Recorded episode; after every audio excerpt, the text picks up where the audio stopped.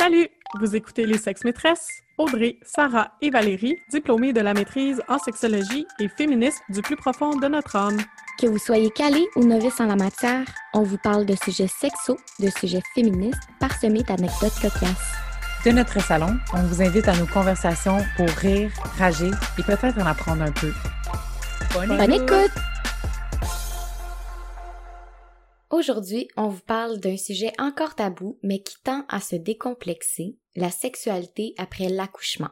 La maternité, mais aussi tout ce qui entoure cette expérience, est vraiment très encouragé socialement dans la vie d'une femme.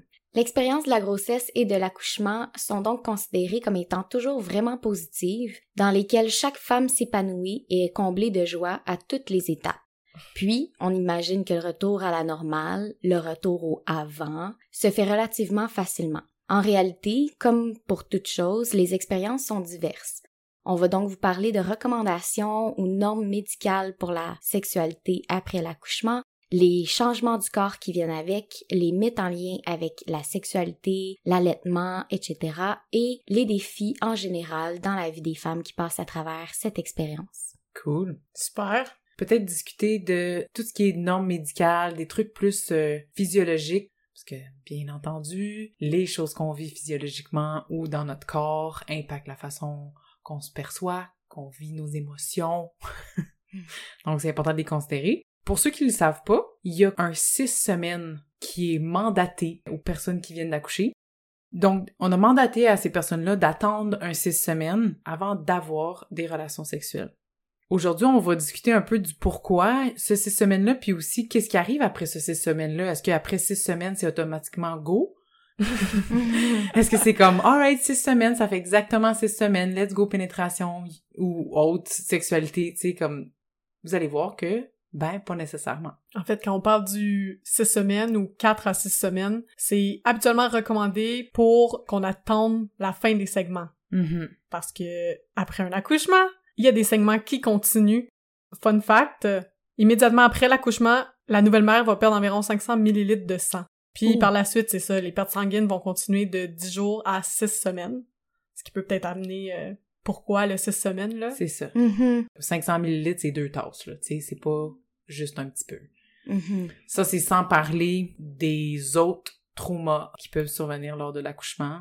Des épisiotomies, des césariennes non planifiées ou non désirées, ou des césariennes point, même planifiées. Des déchirures vaginales, sans épisiotomie nécessairement, Ex- là, exact, juste oui. déchirées. Exact. Dans le fond, Mhm. sur les sites internet euh, pédagogiques qu'on peut aller consulter, euh, comme justement naître et grandir, ça dit que ça prend trois semaines pour que le col de l'utérus se referme, puis environ six semaines pour la cicatrisation, s'il y a eu déchirure, épisiotomie. Donc, pour faire le wrap-up un peu de ce qu'on disait, c'est vraiment quatre à six semaines qu'ils recommandent avant d'avoir des relations sexuelles, mais aussi avant d'insérer quelque Mhm. chose dans le vagin. Là Mhm. pendant cette période, ou du moins jusqu'à la fin des segments, comme Sarah te dit. Mhm, C'est ça. Je me posais la question parce que j'ai jamais vécu d'accouchement, donc je le savais pas. Mais c'est ça, c'est vraiment pour que ça guérit. Puis que si c'est pas guéri comme il le faut, ben il y a des risques d'infection, puis ça peut juste repousser encore plus le moment où on revient à un état de notre corps qui est plus près de ce qu'on avait avant la grossesse. Exactement. C'est comme normal, après avoir sorti un être humain de ton vagin, en résumé, là, que ça peut prendre quelques semaines avant que le vagin s'en remette. De façon, comme tu dis, à ce que la sexualité puisse recommencer. Mais là, on dit sexualité peut recommencer, mais là, on parle de pénétration. Parce Mhm. que Oui, on parle de pénétration. C'est vrai. c'est ça, on va en parler clairement plus tard, là, mais la sexualité se résume pas à une pénétration, là. Donc, quand on Mhm. parle du six semaines sans sexe, on parle de six semaines sans pénétration. Ouais. Il y a aussi d'autres facteurs qui font en sorte que faut attendre aussi que notre corps se réadapte. hein. Il n'y a pas juste les segments comme tels ou les les lochi, Les lochis?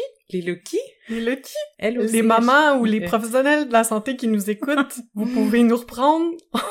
on n'était pas Les certaines. lochi. C'est ça, il y a pas juste les segments, hein. Il y a, on peut penser euh, aux hémorroïdes, à la constipation, il y a l'allaitement qui peut causer la sécheresse vaginale. Il y a aussi la dépression postpartum ou les baby blues qui font juste en sorte que on n'est pas là encore. Ouais. La fatigue, on peut parler de troubles de sommeil en fin de grossesse, ce qui fait en sorte que là, tu peux peut-être avoir un accouchement peut-être qui est long aussi. Donc là, la fatigue s'accumule. Puis là, évidemment, après la naissance, ben, c'est normal que tu sois fatigué. Comme t'as dit aussi, il y a l'épisiotomie qui peut donner des sensations de brûlure lorsque tu urines, de l'inconfort durant la guérison aussi. J'aimerais ça définir épisiotomie. C'est une incision, une coupure, d'environ 2 à 5 cm de long qu'on pratique dans le bas du vagin pour augmenter l'ouverture du vagin.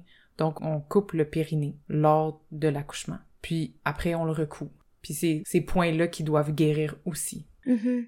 Donc, la structure du vagin est souvent moins souple à la suite du passage de bébé. Les sensations Mhm. au moment d'une pénétration peuvent être atténuées. OK. Mhm. Ce qui est quand même comme bon à savoir, là. On Ouais, dirait c'est que, ça. je sais pas, t'as parlé d'allaitement, Val, la possible douleur au sein. Mhm. Ça peut être euh, quand t'as de l'engorgement, des gerçures. Il y a plein de choses liées à l'allaitement qui peuvent faire en sorte que ça te donne peut-être moins envie ou moins de désir sexuel. Mhm. Mhm. Mhm. On peut aussi penser qu'on parle à l'allaitement, on voit vraiment tout le temps le côté comme biologique de la chose, comme ah ben oui, elle a des gerçures. Fait Mais il y a aussi, c'est comme un nouveau rôle des seins. Comme oui, on le sait que les seins servent à allaiter, mais c'est jamais arrivé avant. C'est ça. Ouais. Donc, je sais pas si vous saviez, mais stimuler ou tirer son lait fréquemment peut faire en sorte que, comme psychologiquement, ça devient vraiment une fonction mécanique. OK. Ben, en fait, tes seins sont presque comme un outil. Ouais. Ben, c'est un outil. Mhm. Comme la sexualité derrière les seins. C'est ça. C'est plus... Ça... C'est évacuer un peu, là, Ouais. la sexualité. Tu, euh, tu vois un peu moins tes seins comme un... quelque chose de sexuel ou quelque chose d'érotisant Ouais, non. mhm. ou d'érotisé par l'autre, puis plus comme un outil pour ton bébé. Exactement. Mais de l'autre côté, ça arrive quand même souvent que du lait qui s'écoule de tes seins lors de l'excitation ou de l'orgasme. Ouais. Donc, comme ça peut devenir vraiment mélangeant aussi, là. Ben Comme- oui. Puis donc, c'est ça, sur certains sites, ils vont donner des petits trucs. Vous pouvez en rire, si ça arrive, mais des fois, ça peut comme peut-être tuer le moment aussi, parce que c'est comme, ah ben oui, on a un bébé. Ouais, ça ramène. C'est- ça ramène. Mm. Donc, tu sais, il y en a qui disaient de, tu sais, acheter des, des sous-vêtements sexy qui vont être ruinés, mais tu sais, ça va absorber euh, Ouais. ce qui sort pendant une excitation ou l'orgasme. Mhm. C'est ça. Ils font maintenant des soutiens-gorge, euh, comme des culottes menstruelles, mais des soutiens-gorge pour les femmes qui allaitent et qui coulent. Donc, euh, ça peut être quelque chose qu'on peut porter pendant nos relations sexuelles qui peuvent euh, éviter qu'on se mélange ou qu'on se fasse sortir du moment parce que nos seins coulent. Donc, euh, voilà. Un autre point sur l'allaitement ou, la, ou les seins, c'est aussi que certaines femmes peuvent être troublées par le changement d'apparence de leur poitrine. Ah ouais. Ouais. Ouais. Je sais pas qu'est-ce que vous en pensez, euh, Ben, si vous en avez entendu parler. Ouais, moi j'ai entendu parler que les pas les auréoles, mais le mamelon comme tel devient vraiment plus gros. Dans le fond, ça devient un vraiment bon bullseye pour le bébé. Il vise là, puis il voit juste ça, tu sais, il s'en va pour ça. Fait que c'est normal que ses seins changent. Ils sont plus durs aussi. Les mamelons. Ouais, exact. Mais tout ça, les études démontrent que les femmes, tu sais, sont super euh, consciencieuses, mais dans les études, quand on demande aux pères ou aux partenaires Hmm. qu'est-ce qu'ils en pensent, ça les préoccupe vraiment pas tant que ça. Ok. Comme- OK. Le les changement changements. D'apparence. ouais, Hmm. des seins. Mhm. Donc, je pense que c'est quand même... euh, C'est rassurant. Ouais, quand même. Effectivement. L'allaitement aussi, j'ai lu que ça fait diminuer l'estrogène, puis l'estrogène est responsable de la lubrification vaginale. Fait que pendant que tu allaites, t'as moins d'estrogène, donc peut-être que la lubrification vaginale est un petit peu plus compliquée. Puis pour ça, on peut penser aux lubrifiants à base d'eau, là, des... puis Mhm. d'en mettre. C'est pas de longuant. Ben, en parlant d'hormones, justement, euh, les hormones qui sont responsables de la production de lait, donc la prolactine, Ouais. puis pour l'éjection du lait, qui est l'ocytocine, Mhm. ça favorise un sentiment de bien-être pour la personne qui a accouché. Mhm. Ça peut vraiment donner l'impression que t'as comme moins besoin de tendresse, moins besoin Ouais. d'intimité avec ton partenaire parce que tes hormones te disent que t'en as déjà. C'est ça. Puis on ajoute à ça l'allaitement, ben t'es souvent collé collé toute la journée avec Mhm. un bébé sur toi, donc ça aussi t'as déjà plus de bulle personnelle. Ouais. Puis en plus tes hormones te disent que t'as du bien-être puis que t'es bien, donc Mhm, mhm. ça peut devenir difficile de trouver du désir sexuel pour ton partenaire ou pour ça. toi là, ouais. pour toi-même. Mais en même temps, c'est primordial. Hein? L'oxytocine, c'est vraiment, on, on l'appelle l'hormone euh, de l'amour. Là. Elle est fortement responsable pour l'attachement amoureux pour son bébé. Sinon, ben, on, on l'aimerait pas, puis peut-être qu'on s'en occuperait pas. Fait que ça a une Mhm. fonction aussi, ces hormones-là. Mais ouais, c'est sûr que ça peut influer sur comment on se sent par rapport à un désir sexuel. C'est tough à départager, j'ai l'impression. J'imagine que ça doit être vraiment difficile de faire comme ça c'est une affection de mon bébé puis ça c'est une affection de mon conjoint ou ma conjointe puis comme C'est pareil. Mhm. Ouais. comme si ça devient toute la même affaire, puis genre, il y en a juste de trop. Ben, ton corps, il a comme une nouvelle fonction aussi. Il est là aussi, toute l'espèce de dissonance que tu peux Mhm. ressentir, de comme, justement, une espèce de malaise ou mais ce que tu disais, Sarah, par rapport au fait que tout le monde te touche, ça, c'est de plus en plus parlé, là. Le- Ils appellent ça being touched out. J'ai essayé de trouver en français, mais il y en a pas vraiment. Hmm. Mais de plus en plus, ils parlent de ça, les nouvelles mères. C'est vraiment ce sentiment-là que trop de personnes te touchent tout le temps. Avant, pendant, après la grossesse, là. Oui, c'est Ouais. ça. Tu sais, Mhm. avant, pendant, puis après. Puis là, quand t'es en train d'allaiter, tu sais, toute ta journée, t'es tout le temps collé sur ton bébé, peau à peau, tu allaites. Puis c'est normal, un moment donné, de sentir que c'est trop. T'es tanné de te faire toucher tout le temps. Puis ça aussi, il faut quand même le considérer que Ben oui. rendu dans le lit, ben peut-être que ça te tente pas de te faire flatter par ton chum, tu sais, ou ta blonde, peu importe. Ouais, ouais. C'est un bon bon point. concept. J'avais jamais entendu parler de ça. Être touched out, mais ça a plein de bon sens, là. J'imagine pas être touché à 24 heures sur 24. Oui, c'est ça. Puis ça dit que ça peut affecter la relation entre les parents parce que t'en deviens irritable. Hum, ben oui. La personne qui est tout le temps touchée continuellement, ben si son sa partenaire essaie de la flatter puis des trucs comme ça pour aller vers quelque chose de sexuel, ben tout de suite c'est comme oh lâchez-moi, tu deviens irritable. C'est c'est tout à fait normal. Ouais. Si jamais on peut normaliser quelque chose aujourd'hui, c'est d'espérer que ces mères-là ou que ces, ces personnes-là qui viennent d'accoucher peuvent se donner le devoir, si possible, de se trouver un petit moment où elles sont vraiment seules. Puis c'est là où it takes a village. Je pourrais pas croire que quelqu'un pourrait pas s'occuper du bébé pour un petit 30 minutes le temps d'un bain pour que vraiment on se rende pas jusque là. Ouais, ça, ça rentre dans la méga notion de respect, là. Tu sais, j'ai l'impression que, tu sais, comme tu dis, de te sentir touché, ben, tu sais, quand t'es enceinte, tout le monde te touche le ventre sans consentement. Ensuite, si t'accouches à l'hôpital, ben, ça arrive souvent que t'as des touchés vaginaux sans consentement. Tu sais, c'est normal, ça fait partie du système de santé, mais comme, Mais parlons-en, euh, glissons vers ce sujet du système de santé, justement. C'est vrai que le système de santé, où, qui est l'espace où les femmes accouchent, les hôpitaux, c'est une institution. Fait que des fois, on a de la difficulté à considérer le consentement des personnes. Puis accoucher, ça doit pas être évident. Mm. Encore moins quand tu sens que t'as pas le contrôle sur ton corps. Mm. Puis t'es en grande douleur. Avec l'épisode d'aujourd'hui, on voudrait vous parler brièvement des violences obstétricales. selon un article de 2018, Donc, je vous lis la définition, je vais essayer de le faire lentement. Les violences obstétricales, c'est tout comportement, acte, omission ou abstention commis par le personnel de la santé qui n'est pas justifié médicalement et ou qui est effectué sans le consentement libre et éclairé de la personne enceinte. Hmm. Donc, on peut voir que c'est quand même large là, comme définition. Là. C'est une forme de violence qui se manifeste dans l'organisation des soins. Donc, on peut penser par exemple aux protocoles hospitaliers qui sont rigides, Hmm. Mhm. à des employés euh, qui sont peut-être mal formés, Ou qui sont fatigués. qui sont fatigués, surtout dans le Qui système québécois, qui sont Mhm. pressés, des employés aussi qui priment les besoins du bébé plus que ou du futur bébé en Ouais. fait que La mère. la La mère. personne qui accouche. C'est aussi une forme de violence qu'on peut voir dans les attitudes. Donc ça, c'est peut-être plus concret, là. Donc dans des gestes, dans des paroles, dans des attitudes brusques, contrôlantes, infantilisantes, Hmm. méprisantes. Ah. Puis finalement, donc il y a trois, c'est sous trois formes, ok? Fait qu'il y avait l'organisation des soins, Mhm. les attitudes, puis finalement les pratiques. Des pratiques sans fondement scientifique, le fait de pathologiser le corps féminin, donc vraiment qu'on le médicalise, puis que pas capable de faire ses fonctions. On a vraiment besoin du système de santé pour le corps féminin ou des corps jugés non conformes à un accouchement. Donc, on peut penser par exemple aux personnes grosses, personnes trans, Mhm. Mhm. etc. Puis, finalement, la surutilisation de certaines interventions. Ouais. Donc là, on peut parler peut-être parfois des épisiotomies qui sont comme devenues un geste automatique. Ouais. Quand c'est pas nécessaire, finalement. Effectivement. C'est ouais. ça. Les études démontrent que les épisiotomies faites de façon routinière ne sont pas médicalement nécessaires.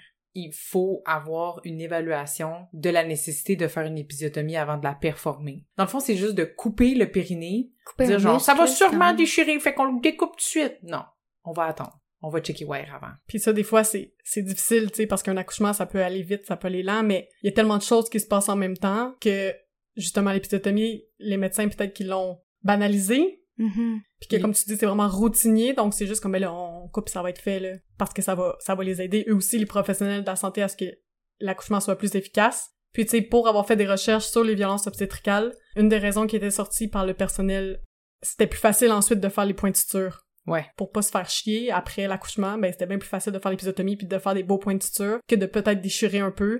Puis là, ben quand c'est déchiré, comme n'importe quoi vous déchirez, c'est pas droit là, donc c'est plus dur à recoudre. Ça, c'était leur argument. Puis tu sais, là, je veux pas qu'on qu'on accuse les professionnels de la santé de mal faire leur job, là. On est, on n'est pas là ici pour dire ça. Juste que peut-être qu'il y a des procédures qui ont été trop faites, trop banalisées, puis qu'il y a beaucoup de femmes qui vivent des accouchements traumatisants. Mhm. Mhm. À cause de ça. Ouais. Mais tu sais, quand tu parles de procédure puis de système, puis là, si c'est la première fois qu'on entend violence obstétricale, ça semble vraiment intense. Mais là, c'est de même, c'est de même, ça marche comme ça, le système de santé. Mais tu sais, on a juste à se mettre dans une position de, on a tout passé à travers des fois des gros systèmes bureaucratiques. Puis des Mhm. fois, c'est Mhm. traumatisant parce que t'es comme, voyons, c'est bien Ben oui. difficile, c'est bien, on me prend pas en considération. Ben là, c'est ça. Sauf que t'es en train d'accoucher, tu sais. C'est Ouais. déjà un gros événement dans ta vie, t'es super vulnérable. Puis là, il y a des choses qui se font sur ton corps que t'es pas vraiment au courant. C'est fait un peu comme les gens sont dans la salle, t'accouches, mais on te parle pas, tu sais. Des fois, faut se mettre à la place de la personne qui peut vivre ça pour comprendre un peu. C'est comme si on prend un phénomène qui est vraiment intime, qui est vraiment unique à chaque personne, puis là on essaie de le rentrer dans un système, dans un moule, puis un système qui veut faire la même procédure pour toutes les personnes qui accouchent, puis ça fonctionne pas. ça fonctionne pas. C'est la seule chose qu'on est peut-être en train de critiquer en ce moment, que c'est correct de customiser les accouchements, tu sais. Exactement. Les corps sont pas pareils, les réactions Ouais. sont pas pareilles, les bébés sont pas C'est ça, c'est pas comme... euh, En fait, tu je m'y connais trop pas, mais c'est pas une chirurgie cardiaque que comme tu coupes à même place, tu fais ton intervention puis boum, tu refermes, tu un accouchement, ça se passe différemment à chaque fois. Même la même personne qui accouche aura pas deux fois le même accouchement, là. Donc, comme tu dis, on devrait vraiment plus mettre l'emphase sur la personne devant nous, sa situation précise, au lieu de juste faire les mêmes procédures tous les jours, peu importe qui est devant, devant soi. Mais c'est aussi que t'es consciente quand t'accouches. Ouais, ouais, Comme ouais, t'es pas t'as sur la raison. table en dessous d'anesthésie générale. En général, là, ça arrive, mais je veux dire... Ben, même pendant une césarienne, c'est une, une anesthésie locale. Ben, là, t'es- t'es réveillé. Fait que si le médecin parle de sa fin de semaine, c'est peut-être pas l'accouchement que t'avais rêvé. C'est peut-être pas le, le moment que t'avais visualisé toute ta grossesse. Peut-être qu'on romantise un peu aussi. Euh, Mm. Il y en a qui recommandent de faire des plans d'accouchement, mais en même temps, il faut rester flexible parce que tu sais pas qu'est-ce qui peut arriver. Fait que tu sais, c'est Mhm. difficile de se mettre dans un minding de OK, je contrôle pas rien, mais là je peux visualiser, mais pas trop non plus parce que je veux pas me faire des attentes, tu sais Ouais. c'est sûr que tu peux vivre ça puis vivre des déceptions par Ouais. rapport à cette Ouais. expérience-là. Ouais, puis là, je pense que ça commence à se parler, mais Mhm. J'ai l'impression qu'il y a, il y a dix ans, si tu vivais ton accouchement de façon décevante, selon toi, selon tes attentes, c'était décevant. Même pas vécu de violence, juste comme Mhm. c'était pas ce que toi t'avais souhaité. Mais tu peux pas vraiment le dire parce que là, le monde sont comme, ouais, mais t'as un bébé en santé. Ouais. Ok. C'est ça. Mais rien s'est passé comme je voulais. Peut-être que j'ai pas été respectée dans mon plan d'accouchement.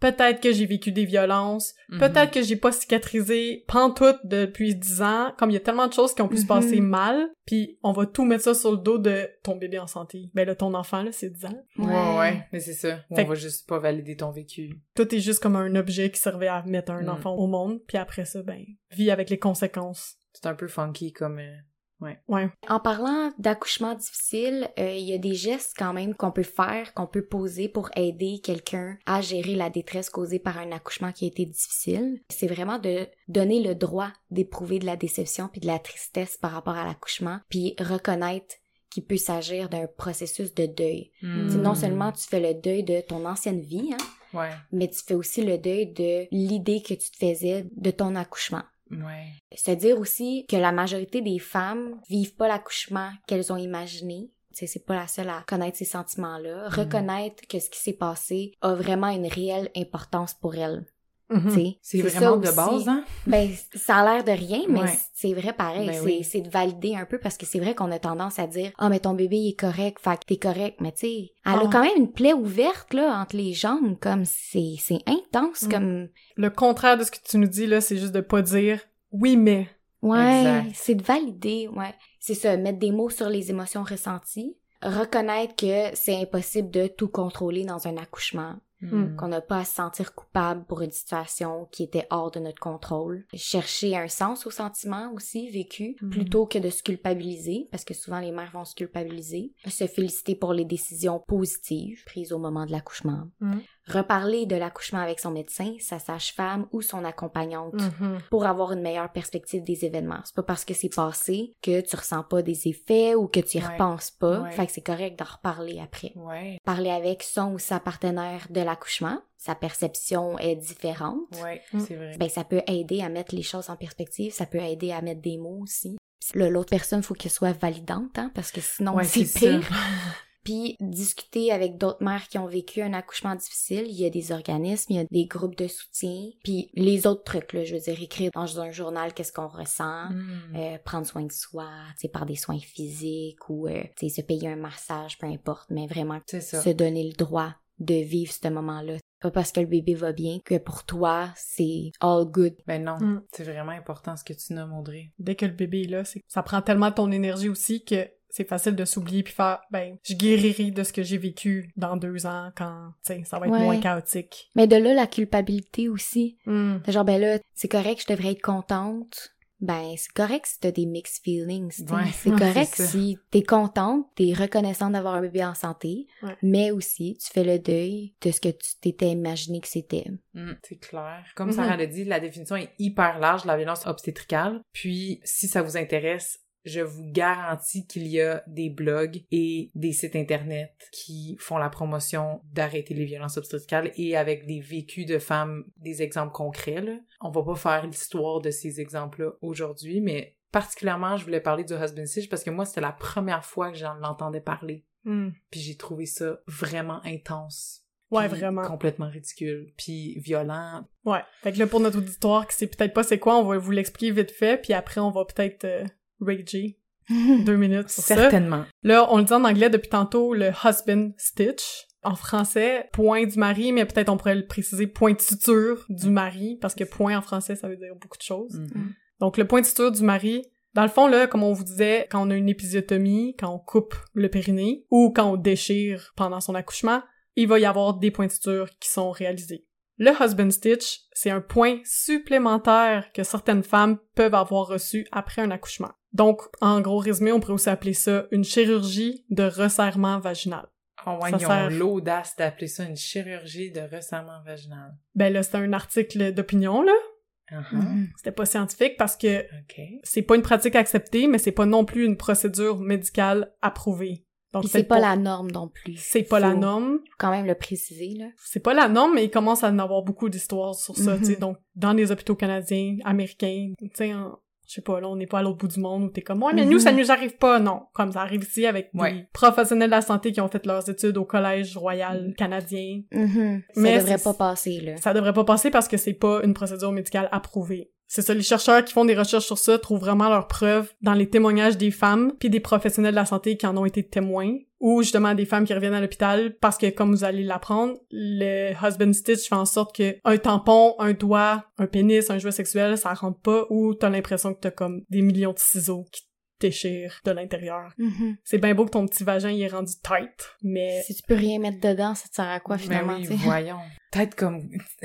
Parce que dans le fond, le but de ça, c'est vraiment de resserrer le vagin pour qu'il soit comme avant un Comme accouchement. avant, entre guillemets. Exactement. Parce que, tu sais, parce que le corps est mal fait, tu sais, il revient pas comme avant. Ben voyons. tu sais, c'est sûr que ton corps, relativement parlant, là, sa job, c'est de revenir comme avant. Exact. C'est ça Mhm. sa job. Ça va prendre un petit moment de patience et peut-être de masturbation, mais il va revenir comme avant. On se parlait, moi puis les filles, l'autre jour dans la cuisine, puis on n'a pas vraiment réellement sondé les hommes dans notre entourage. Mais de ce qu'on peut vous dire, c'est que la différence entre un vagin qui a pas eu d'enfant puis un vagin qui a eu d'enfant, c'est comme négligeable.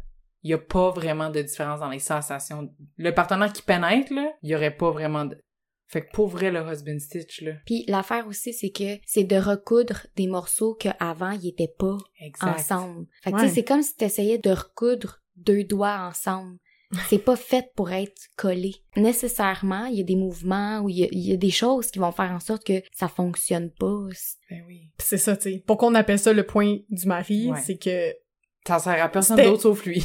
Ben, sauf lui parce que il va pouvoir rentrer dans un, un vagin plus serré, mais il pourra juste pas rentrer finalement parce que ça fait juste Mhm. trop mal. Ben oui. Donc, Non, c'est ça, ça peut altérer vraiment la sexualité des personnes qui ont reçu euh, cette intervention-là, là. comme jusqu'à des années de pas pouvoir Ouais. rien faire de pénétration. Fait que c'est vraiment pas... ça avantage personne. Non, hein. c'est ça. Donc, les violences obstétricales, ça, ça fait partie aussi des raisons pourquoi tu pourrais ne pas vouloir, ne pas être en mesure de recommencer à avoir une sexualité active ou pénétrative à partir de 4 à 6 semaines, on s'entend là. Ouais, tout à fait. Là. Les violences obstétricales, ça peut t'avoir apporté des douleurs physiques, mais peut-être certains traumas euh, psychologiques là aussi. Pour rentrer dans d'autres facteurs psychologiques qui pourraient faire en sorte que t'as peut-être pas envie de retrouver une sexualité ou une intimité tout de suite, on peut penser à la peur d'avoir mal. Notamment dans les cas où, euh, après une première tentative, ça a été douloureux, ben là, t'as peut-être comme... ça reste Hmm. Mhm. ancré en toi que sûr. comme ça a été douloureux, Ben fait oui. que ça va faire mal, tu sais. Ouais, si t'as été pressé de recommencer. Aussi, Ouais. aussi. On peut aussi penser au fait de prioriser l'enfant. Donc, si vous faites que penser à l'enfant, parler de lui, agir en fonction de l'enfant quand vous êtes avec votre partenaire, ben, Ça te met pas dans le mood. ouais, non, tu sais, ça prend toute la, ça prend tout ton espace mental, Toute la place, Mhm. ouais. Aussi, on peut parler de sources de stress. Ça, je pense, c'est autant après avoir eu un accouchement que dans la vie de tous les jours Ouais. de tous les êtres humains.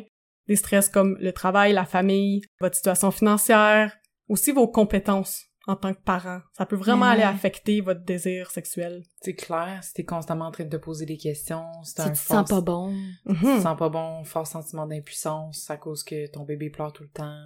Tu te sens peut-être pas super sexy. euh, Ouais, non. Tu te Mhm. préoccupes pas de ça, mettons. Ouais. D'autres préoccupations. Ouais. Il y a aussi la peur de tomber enceinte à nouveau. Ah ouais. Ouais. ça arrive, donc euh, ça peut être en arrière-pensée aussi. Val, tu l'avais nommé la dépression postnatale, qui est Mhm. vraiment prévalente.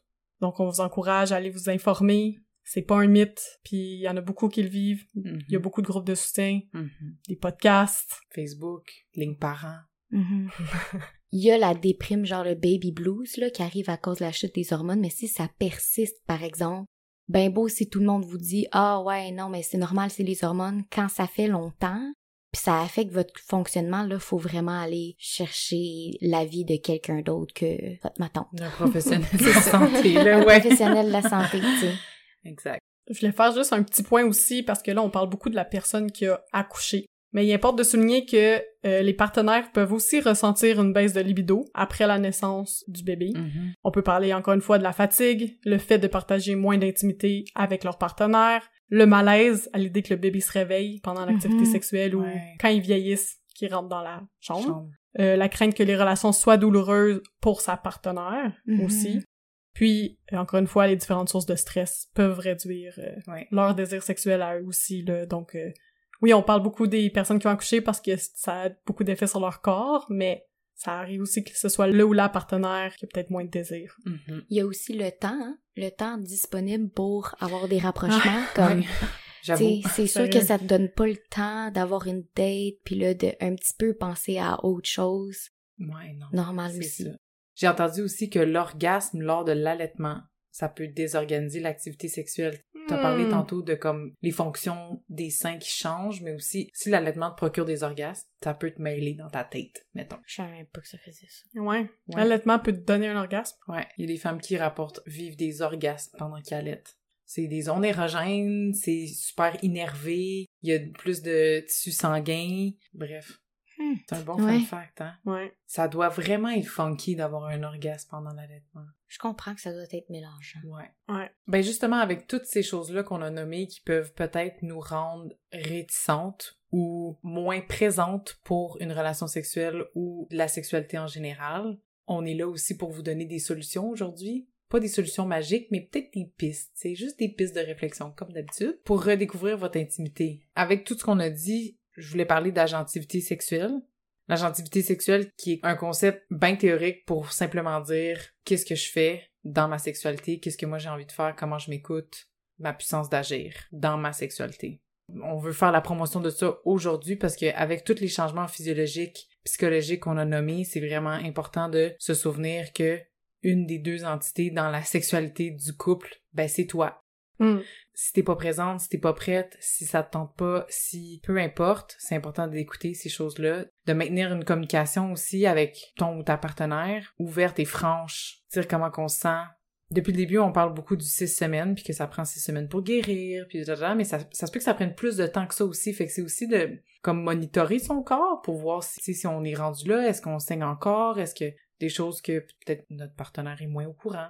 Le fait qu'on se presse ou le fait qu'on se met de la pression, Mm.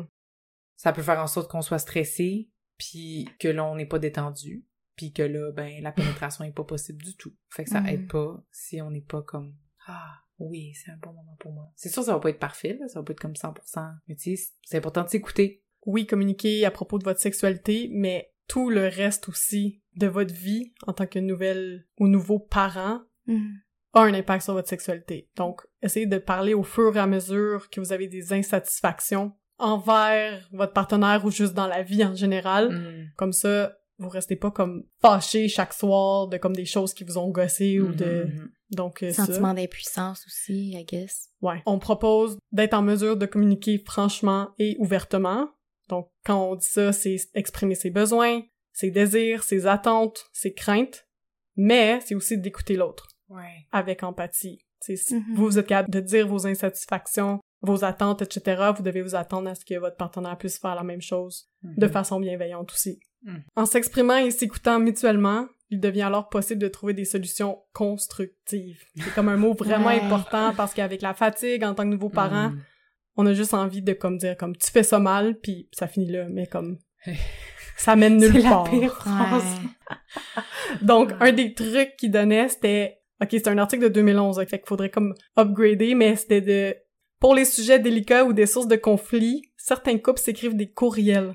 Peut-être qu'en 2021, on pourrait s'écrire des courriels ou des messengers, Ah, c'est pas fou, ça. Ou Donc- des petites lettres. Ouais. des Mhm. lettres. Ça, c'est comme une façon de communiquer. Tu sais, justement, on est capable de bien écrire ce qu'on ressent sans aller dans le mépris ou dans les, les accusations, là. Mais on Mhm. voit nos phrases, les phrases au je, Mhm. On parle de nos besoins, donc c'est j'aimerais, je veux, j'ai besoin. C'est cela. C'est intéressant. Puis aussi, peut-être que t'écris ton courriel, t'es fâché, puis tu pèses pas sur envoyer, Ouais. parce que t'as Mhm. sorti le méchant. Puis... Euh, moi, j'avais pensé à des trucs plus euh, concrets. Premièrement, la lenteur. Juste promouvoir la lenteur en général. C'est Mhm. toujours positif dans la sexualité. Mais surtout, surtout après accouchement. Juste s'assurer qu'on y va doucement. Ça se peut qu'il y ait des petits saignements, même si ça fait six semaines, même si on est guéri, même si notre désir est là, il y a de la lubrification, etc. Mais la lenteur, ça va nous aider aussi à pas ouvrir des cicatrices ou Littéralement parlant. Exact. Sur cette note-là, le lubrifiant. Le lubrifiant à base d'eau. Faites vos devoirs de magasinage de lubrifiant, parce qu'on n'en a pas à suggérer explicitement aujourd'hui, mais lubrifiant, juste en général. Dire non.